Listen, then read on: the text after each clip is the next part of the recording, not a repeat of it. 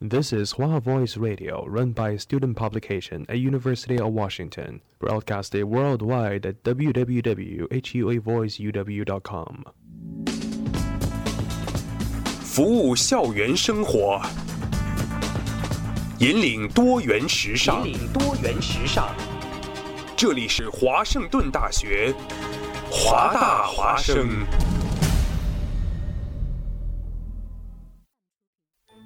烟雨朦胧，草木常青，西雅图又度过了安稳而平常的一天。暮色渐沉，喧嚣渐息，每一个夜晚，我们都在同一个地方，让声音乘着电波化为雨水，滋润所传达到的每一处土地。听众朋友，晚上好，欢迎收听华直播的华大华声。大华生，生过留痕，却永不落脚。因为那道电波所承载的是锋利如现实、飘然如梦想的每一位广播人的信仰。声音在，信仰在，我们在。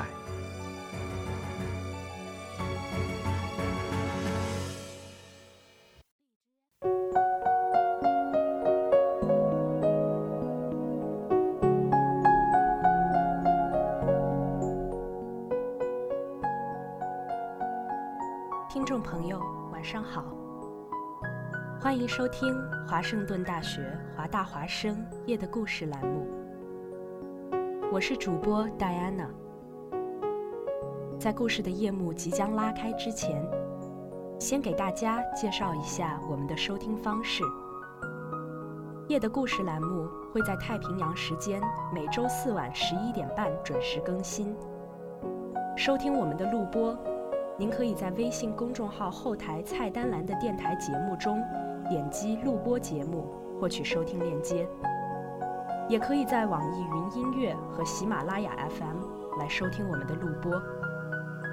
同时，也欢迎大家和我们进行互动。您可以加入华大华声电台粉丝群，与主播进行互动。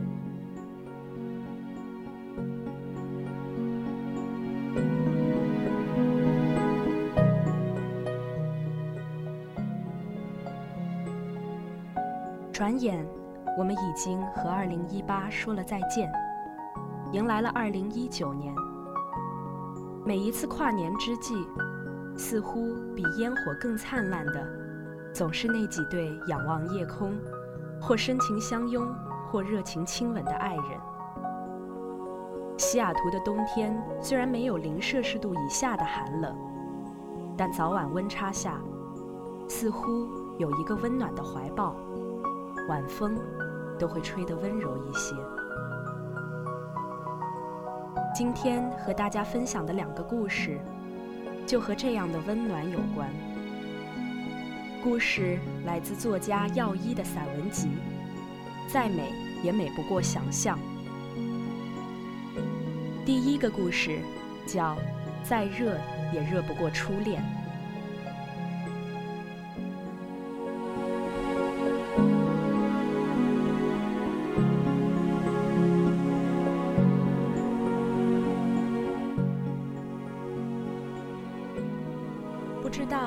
上学的时候有没有过这样的经历？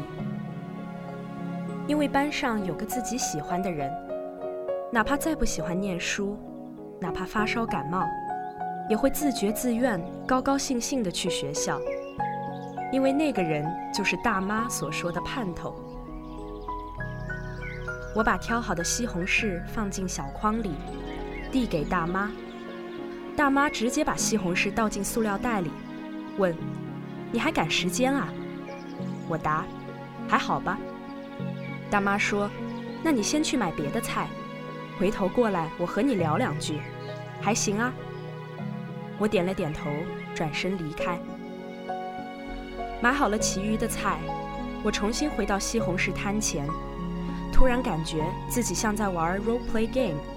回到大妈这里是在做一个任务。这时，大妈的西红柿差不多还有一半没有卖掉，但摊子上竖了块牌子，上书五个大字：“暂停出售。”你没看错，我也没看错，是大妈起初把售卖的“售”写成了野兽的“兽”，后来更正了一下，所以看起来是五个字。看我走过来，大妈笑眯眯地掀开菜摊的隔板，让我进去，之后用抹布擦了擦一边的小椅子，说：“来坐。”又用这块抹布擦了擦西红柿，说：“来吃一个。”我接过西红柿，坐下，问：“大妈找我有什么事儿啊？”大妈笑眯眯地问：“你家老婆今天没来啊？”我答：“嗯，她在家打扫卫生。”大妈点了点头，说：“你家老婆又好看又能干，你真是好福气。”我不好意思地点了点头。大妈又说：“听你老婆说，你是写电视的呀，真好。我跟你说个故事，你还能帮我写成电视啊？”我愣了下，说：“这个嘛。”大妈又笑了笑，说：“没关系，我就这么一说。我也晓得电视不是你想拍想拍就能拍，还是啊？”我笑了笑，问：“那您要说什么故事啊？”大妈说：“昨天晚上我听来的，觉得蛮有意思的。是您朋友的故事吗？不是，是一个西红柿和一根黄瓜的故事。我昨天晚上睡这儿偷听到的。睡这儿，不热吗？”大妈双颊绯红，说了句令我汗颜的话：“再热也热不过初恋，你懂的。”我毫不犹豫地奋力鼓掌。西红柿被我拍得稀烂。夜晚的菜场残留着整整一天囤积下来的怪味儿：腐败的菜叶味儿、鸡鸭的骚味儿，还有菜农们身上的汗味儿和说不清来路的香水味儿。大妈躺在钢丝床上吹着电风扇，迷迷糊糊即将进入梦乡时，突然听到一个声音低低地说：“你别过来，我过去。”要是把你摔坏了，我可心疼呀。借着路灯投射进来的光，大妈看见不远处黄瓜摊位上的一根黄瓜，蹦蹦跳跳地向自己的摊子跳来。与此同时，在大妈左手边不远的地方，一个西红柿悄悄地、小心翼翼地向摊子的边沿滚过去。黄瓜蹦跶到摊子下，努力了几次，始终无法跳上摊子。西红柿心疼地说：“你别跳了，就这样说吧，再跳你就断了。”黄瓜苦笑着说：“你爸说的没错，我这辈子都高攀不上你啊，哈哈。”西红柿说：“你呀，一把年纪了还是不会好好说话，什么高攀不高攀的？我们是一个大棚里出来的，我什么档次我自己知道。”黄瓜说。没想到这么多年过去了，我们竟然在这里遇上了。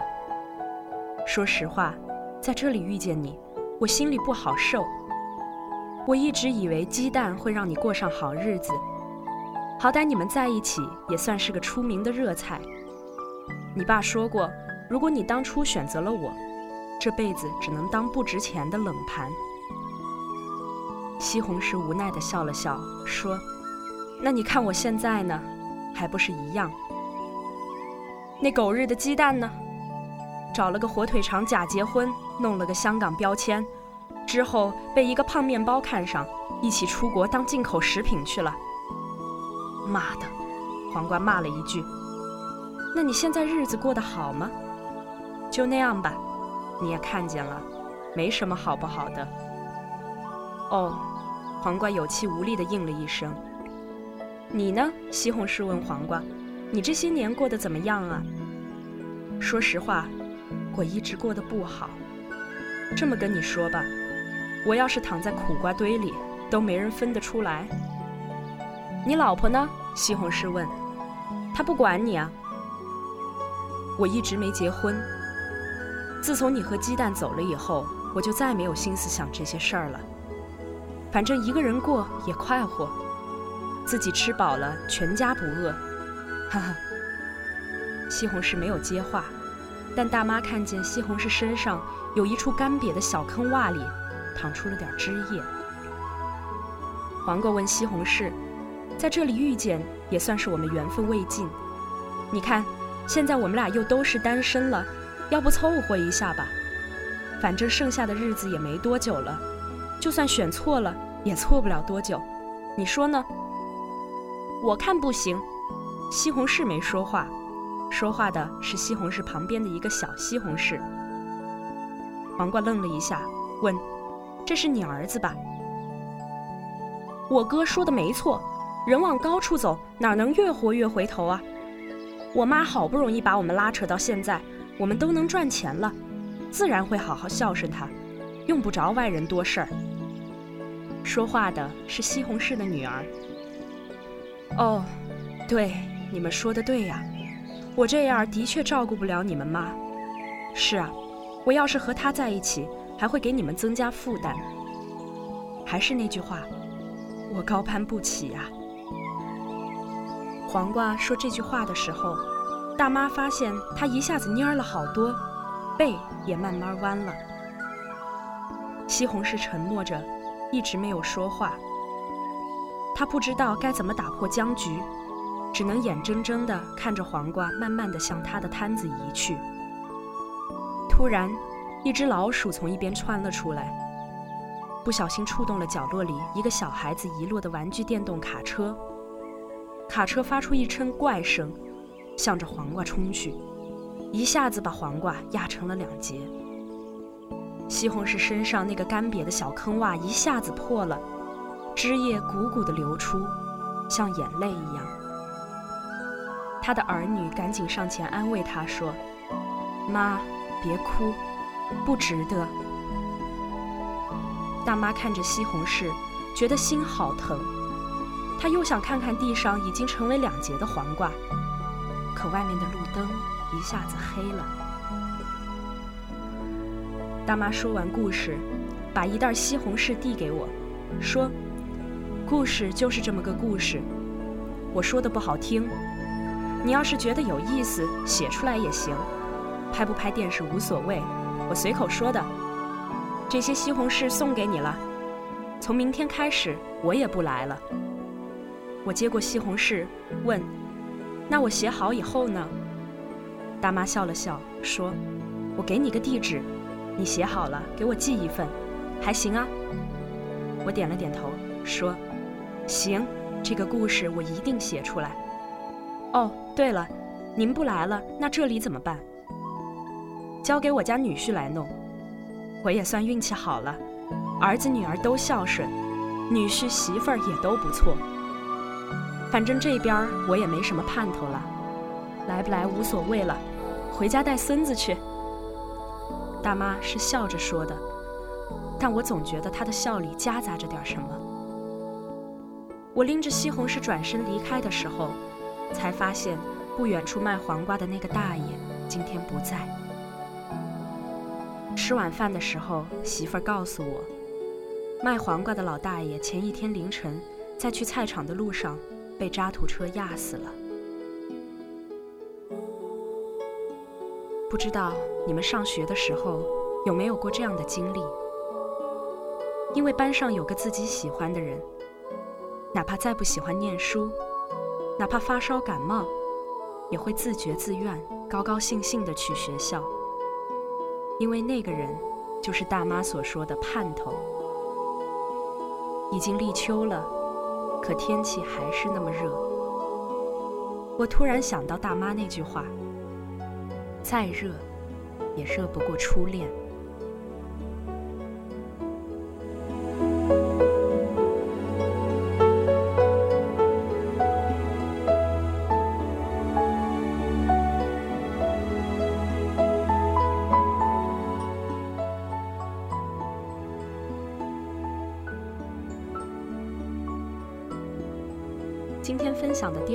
故事，叫《爱如烟火》。陈记是我的初中校友，帅气而内向，长得像金城武，浑身上下散发着一种忧郁的气息。忧郁是帅哥美女的专属用词，有加分的功效，而矮穷矬没有忧郁的资格。文雅点说，那叫自卑；直白的说，就是一副苦样直接负分，滚粗。陈绩虽然帅，但是学习成绩不是很好。他常说：“上帝是公平的，当他为我关上一扇门的时候，加到我的头了。”我说：“不要这么悲观嘛，成绩和智商是没有必然联系的。”陈绩想了想，说：“真的吗？”我说：“你猜。”陈绩又想了想，说：“你是安慰我的。”我说：“你看，你脑子不是蛮好的吗？”陈绩的脸一下又忧郁了，说：“我怎么总觉得哪里有点不对劲儿呢？”我说：“你忧郁起来的样子，简直帅得一塌糊涂。”陈绩的脸一下红了。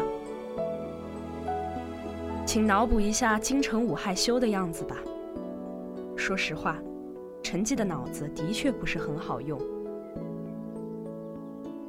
不知道从什么时候起，学校流行玩整人游戏。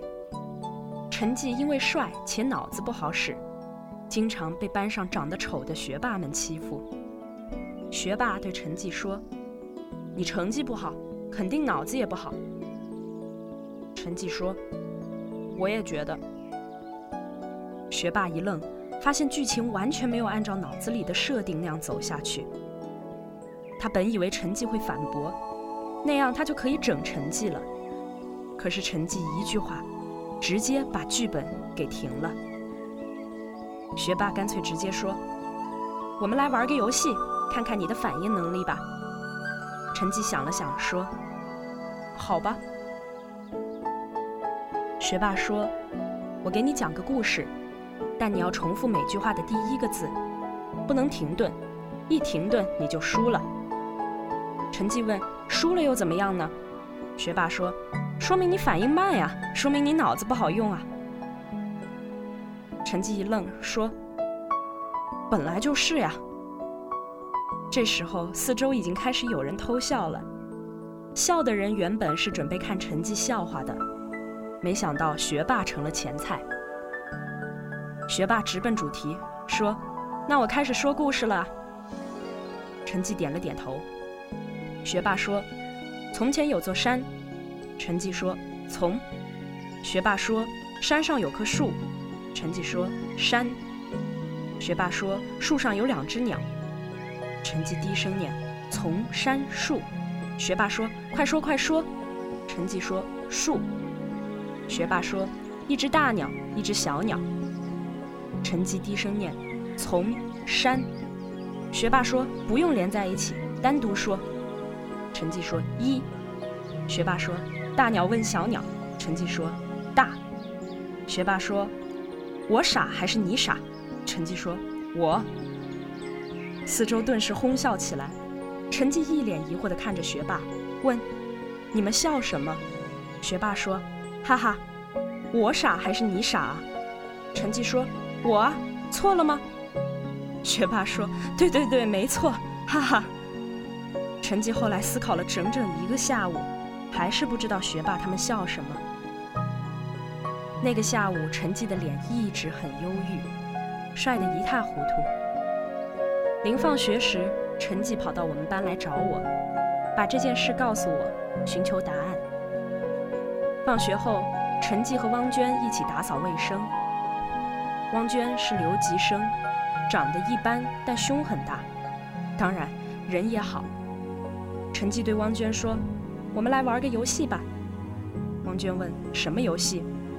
陈绩说：“我给你说个故事，你重复每句话的第一个字，要快，不能停顿，一停顿你就输了。”汪娟问：“输了又怎么样呢？”陈绩想了想，说。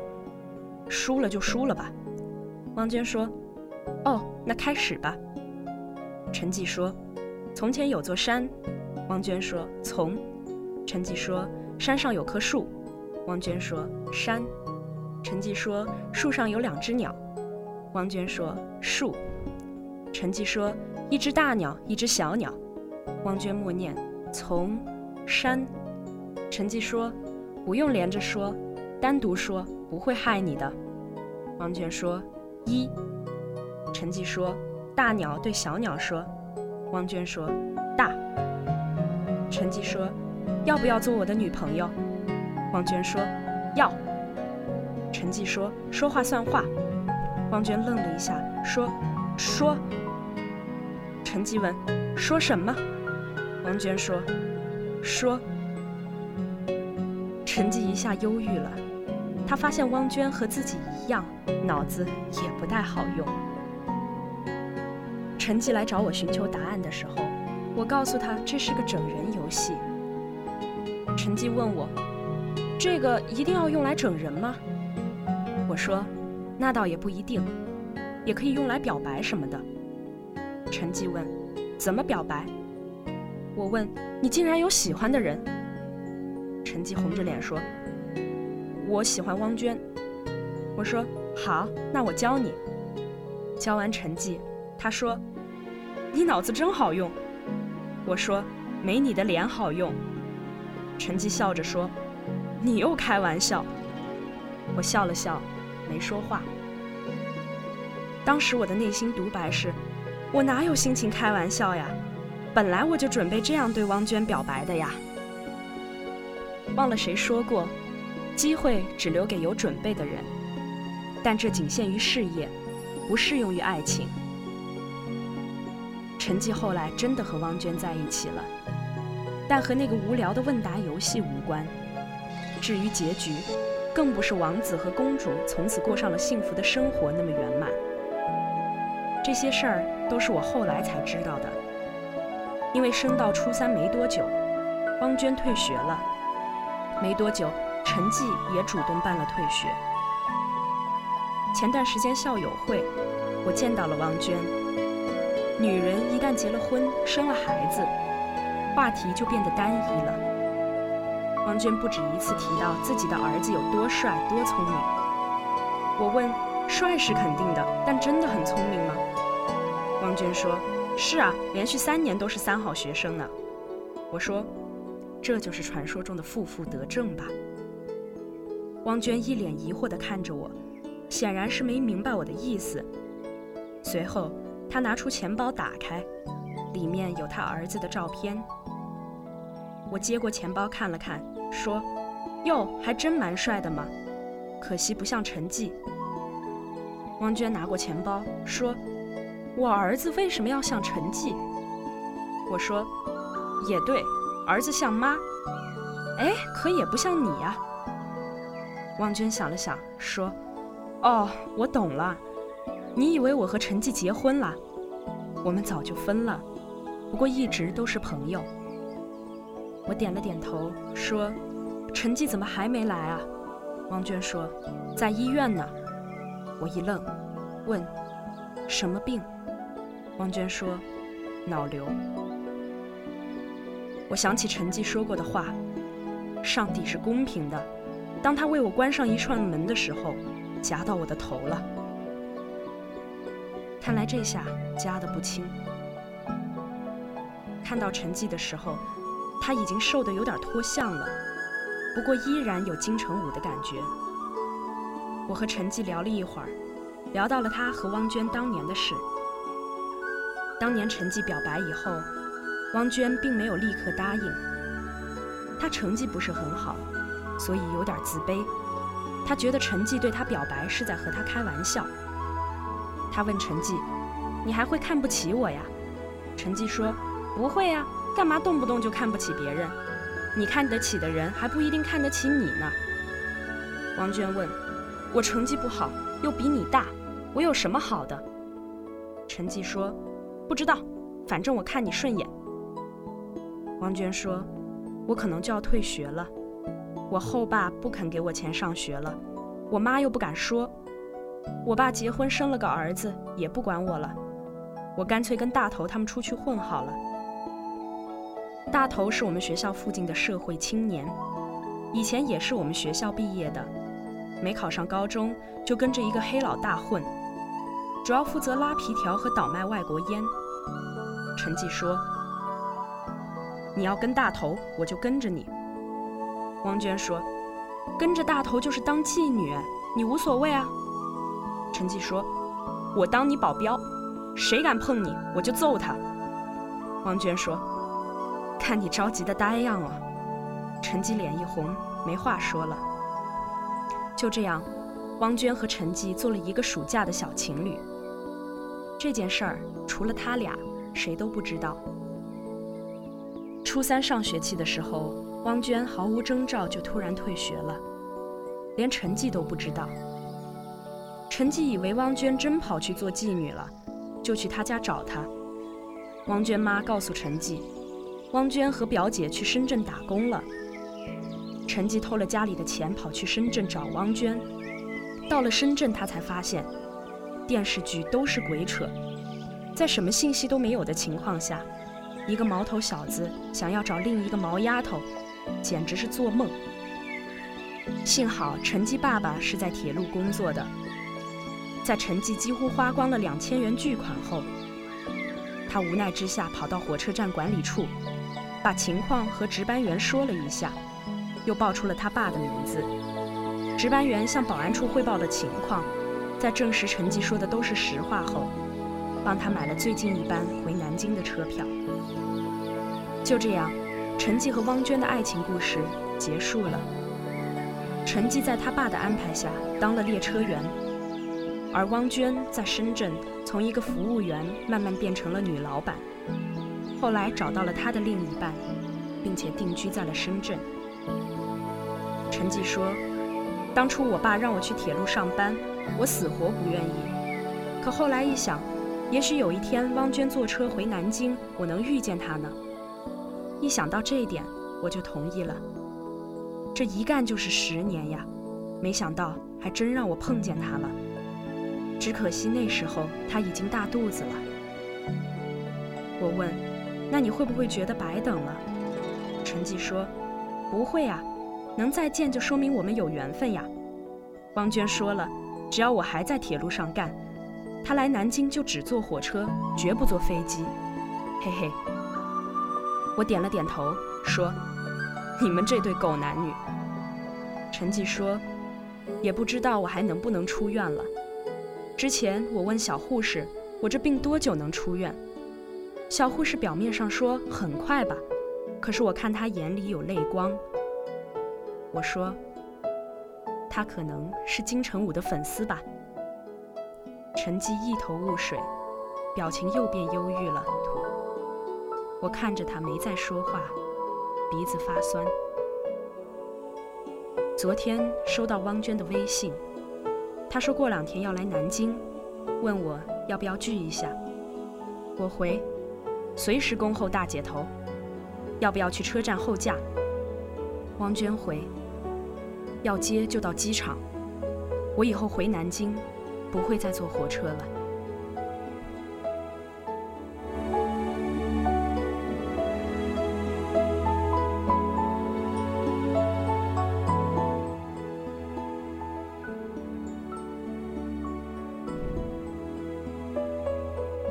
爱情总是无声无息的悄然而至，人们毫无防备，也无需准备。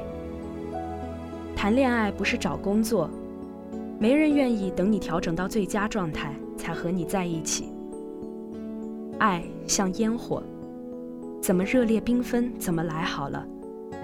至于绚烂过后的满地残屑，两个人手牵手一起收拾好了，多美好。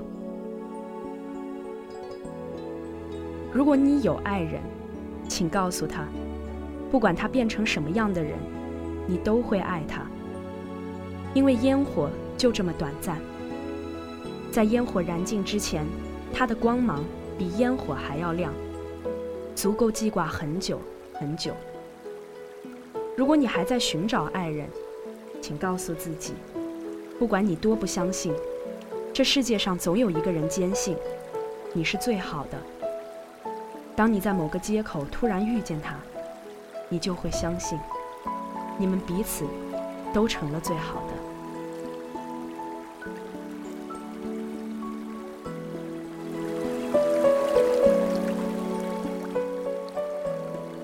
在这寒冷的冬天夜里，希望大家都有属于自己的温暖。我们下期节目再见，晚安。